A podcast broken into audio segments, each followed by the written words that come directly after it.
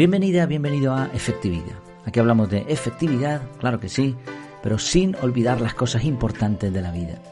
El episodio de hoy se titula Relación tiempo-distancia. El tiempo es relativo, eso dicen al menos, pero cuando nos miramos al espejo y vamos viendo las arruguitas que, van saliendo, pues eso demuestra que el tiempo es el que es y, y punto. El tiempo es democrático, es para todo el mundo, es imparcial, Da igual si seas rico, pobre, eh, feo, guapo, guapa, da igual. El tiempo es ignorante porque le da todo igual, él sigue haciendo lo suyo. Es lineal, siempre hacia adelante, no se puede modificar, es constante. Sin embargo, sí es cierto que la forma en que percibimos el tiempo y cómo lo manejamos sí que es relativo. Es decir, gracias a las características del tiempo podemos medirlo y lo que sí que podemos hacer es decidir qué hacemos en el tiempo que tenemos asignado. Bueno, vamos a ver algunos ejemplos de cómo el tiempo, la distancia, bueno, no, estoy seguro de si voy a modificar el título del episodio, pero va, por ahí. la relación entre el tiempo, el esfuerzo, la distancia, eh, pueden variar de forma subjetiva cómo manejamos el tiempo. Vamos a ver ejemplos de esto, pero antes recordarte que este mes estoy hablando mucho de la Academia de Desarrollo Personal. Eh, con un montón de cosas incluidas. El curso del método CAR, que después hablaremos de él un poco porque tiene que ver con este episodio, no con el método en sí, sino con parte de él. Un montón de cursos más, clases en directo, un grupo privado, un podcast privado, recursos exclusivos, artículos, vídeos, tutoriales, retos, resúmenes de libros, un montón de cosas por un precio módico que creo que, bueno, Netflix está bien, pero, pero esto nos va a ayudar mucho más, ¿no? Netflix te va a ayudar a, a poco, a divertirte un poco quizá, pero, pero no mucho más, mientras que esto nos va a nutrir el alma y la mente. Así que mm, apúntate. Y vale, yo sé que, que sí, que como no está en marcha hay personas que dicen, bueno, pues ya cuando esté en marcha ya me apuntaré, ya veré de qué va el tema. Obviamente si yo te contara ya cosas de, pues mira, ha sucedido esto en el grupo, el reto de este mes es este, etcétera, pues mucha más gente se apuntaría. Pero aún así, te animo a que te lo pienses. Yo necesito saber cuántas personas estarían dispuestas. Además, tampoco hay compromiso, compromiso ¿no? El, el hecho de que te apuntes en un formulario, pues tampoco te obliga a nada. Y si te interesa, a mí me viene bien saberlo. Además, los que se apunten tendrán una sorpresa si la quieren, por supuesto. Efectividad.es, ahí lo tienes todo. Efectividad, efectividad sin la D final, punto es. Échale un vistazo. Vale, pues vamos a, ver algunos ejemplos en cuanto a la relación tiempo, esfuerzo, distancia y algunos otros factores más. Imagina que vives en Madrid, la capital de España. Yo nací allí en Madrid y en Madrid uno de los mayores problemas es que no hay playa. Vale, que tienes lagos muy grandes, que tienes ríos que están muy bien, sobre todo en las afueras de Madrid, que tienes montaña, que tienes es una ciudad mm, preciosa, con un montón de servicios, bueno, todo lo que quieras, pero no hay playa. Y claro, cuando yo me mudé a las Islas Canarias, pues imagínate la diferencia, además me gusta muchísimo, muchísimo la playa. Y en Madrid no la hay. Pero Madrid está en el centro de España, es la capital, está en el centro y hay buenas autopistas que te llevan a la costa. Por ejemplo, la más cercana, creo yo, aproximadamente sería Valencia. De Madrid a Valencia, de hecho tengo el mapa aquí abierto, Tú no lo puedes ver, pero bueno, yo sí. Eh, te lo explico. De Madrid a Valencia se puede ir por la. Me parece que es la AP, la A3. La A3, en 3 horas 49 minutos estás en Gandía, que es un sitio con unas playas muy buenas. Y cerca de eso tienes, por ejemplo, un poco más arriba, Castellón de la Plana, Oropesa, Benicassim, tienes Cullera, tienes Denia, Calpe, Benidorm. O sea, todo esto está a cuatro horas, cuatro horas y media. Técnicamente tú podrías coger un coche tempranito a las 7 de la mañana y estar en la playa a las 11. A las 7 de la tarde te vuelves y estás en tu casa a las 11 de la noche. Imagínate que hay un día festivo, podrías realizar este trayecto y pasar el día en la playa viviendo en Madrid. Sí, poderse se puede. Pero claro, al estar tan lejos se te quitan las ganas. Pero eso es una percepción.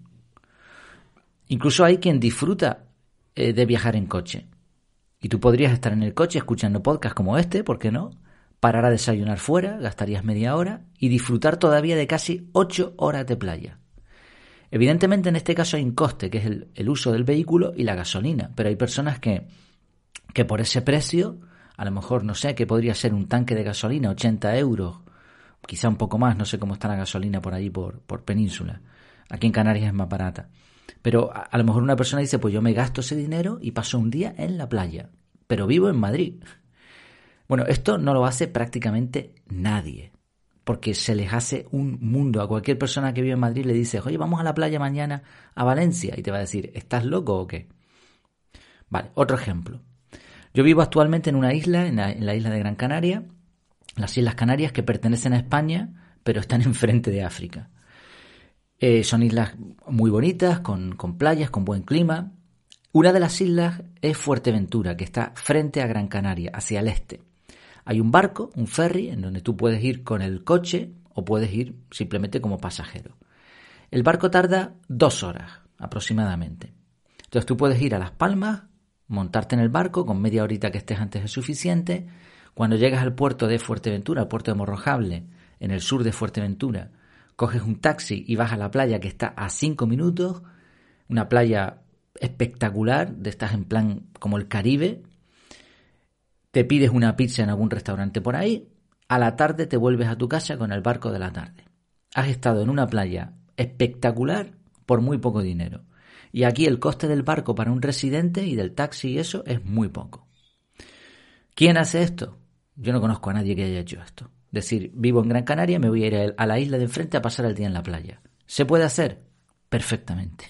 Se puede hacer perfectamente. Incluso podrías ir en avión que es mucho menos tiempo, en media hora estás allí, 45 minutos, mucho menos tiempo y mm, es un poquito más caro, eso sí.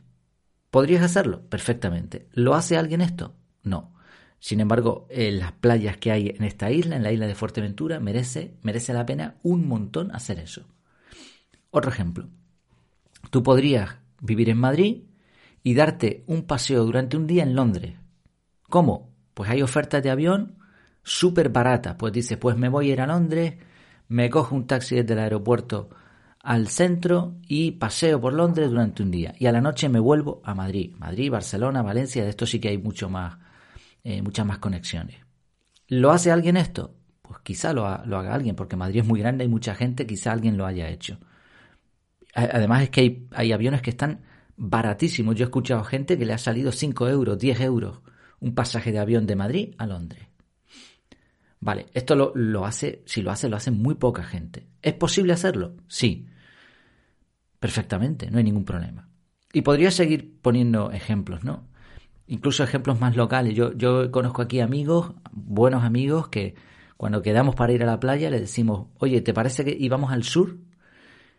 Y te dicen, yo, de, donde yo vivo al sur hay aproximadamente pues, 45 minutos, 30 minutos, una hora las, las playas más lejanas. Y luego tienes playas en el norte que están a la misma distancia. Y te dicen, no, que va, ir al sur, que va, eso es mucho rollo, como, como dicen aquí, eso es un queme. Vamos al norte. Pero cuando tú miras el Google Maps y ves la diferencia, el tiempo es exactamente el mismo de distancia. La diferencia es de dos minutos. Y es verdad que los kilómetros sí son más al sur, pero es una autopista. Con lo cual ni el gasto económico ni la comodidad difieren porque la carretera hacia el norte, aunque son menos kilómetros, no es autopista. Y ahora cuando tú comparas playas del sur y playas del norte, bueno, sobre gustos no hay nada escrito, pero en general tienen mejor clima, son más amplias, más bonitas, etc. Sí, bueno, no, creo que haga falta poner más ejemplos. La cuestión es que el problema de este tipo de decisiones, de proyectos, de tareas, como lo quieras llamar, no es en sí el factor tiempo, sino cómo percibimos otras cosas. Distancia, esfuerzo, coste. Es decir, descartamos una idea no por si se puede llevar a cabo o no, sino por factores totalmente subjetivos que nos pueden llevar a engaño.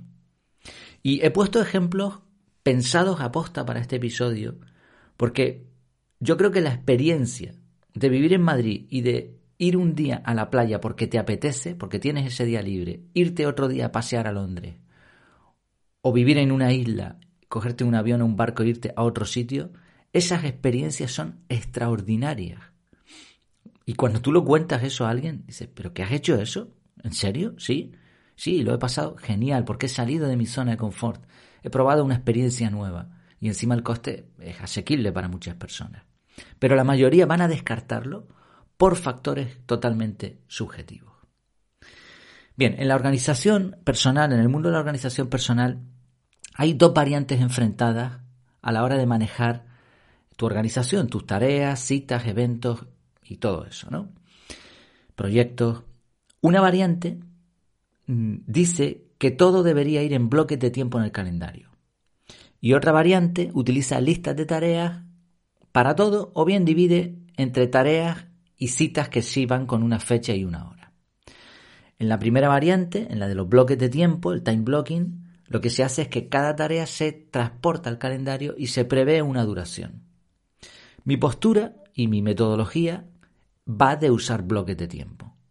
Evidentemente no es un time blocking, hay mucho, un time blocking, hay mucho más envuelto. Es una metodología que es totalmente integral, desde que te llega un correo electrónico o un WhatsApp hasta que eso se transforma en un bloque de tiempo dentro de un calendario totalmente montado con tu vida, con un avatar de tu vida.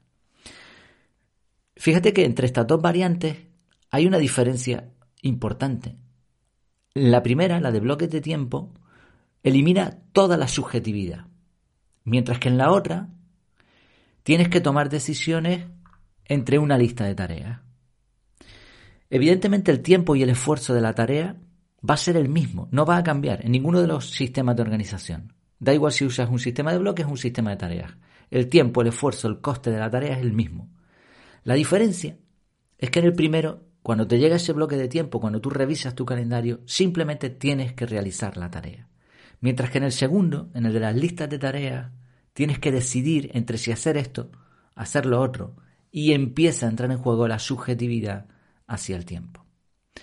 Es muy probable que una persona que se programe un bloque de tiempo con una tarea, de un ejemplo de los que hemos puesto hoy, lo llamamos tarea, pero bueno, un, proyecto, lo que quiera, de, decir, pues voy a ir eh, a una playa lejana, apartada de mi casa, eso es mucho más probable que una persona que use bloques de tiempo lo haga en vez de una persona que use listas de tareas. Porque la persona que tenga la, tarea en su lista, cuando la vea va a decir, que va, que va, que va, déjalo para otro día. Mientras que la otra lo ha programado.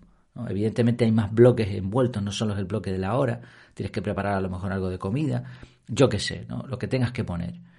Pero una elimina la subjetividad y la otra entra de lleno en esta subjetividad. Sí, este episodio era simplemente una reflexión que me vino por, por eso que, me pasó con, unos amigos que decían, y me ha pasado varias veces, ¿no? Nos ha pasado. Vamos aquí, vamos allá, y, tú notas, percibes como, como no se está midiendo el tiempo de forma correcta. O sea, se, está, están entrando otros factores que no se pueden justificar cuando, cuando tú los pones en, encima de la mesa, ¿no? Te animo a probar este sistema Mm, yo creo que una de las grandes ventajas, y justo esta mañana lo comentaba con, mi mujer, ¿no? El, hecho de tener, de saber que lo que tenía que hacerse está hecho y de que lo que hay que hacer en un futuro está programado, con día y hora en el calendario. Yo no uso ningún tipo de listas de tareas, solo uso checklist para pues la lista de la compra, cosas así, y ya está. Y notas recordatorios, pero tareas, lo que son tareas, no uso ninguna lista. Échale un vistazo a este método porque yo creo que merece la pena. Eh, lo tienes disponible en efectividad.es y también en breve en la academia. Ya sabes que estando dentro de la academia vas a disfrutar de este y de otros cursos que van a estar muy chulos, ya lo verás. Pues muchas gracias por tu tiempo. Espero por lo menos que este episodio sirva también para, para pensar ¿no? en, en la parte más abstracta de lo que son las tareas y de la organización personal. Lo dicho, muchas gracias y gracias por tu tiempo y por tu atención y hasta la próxima.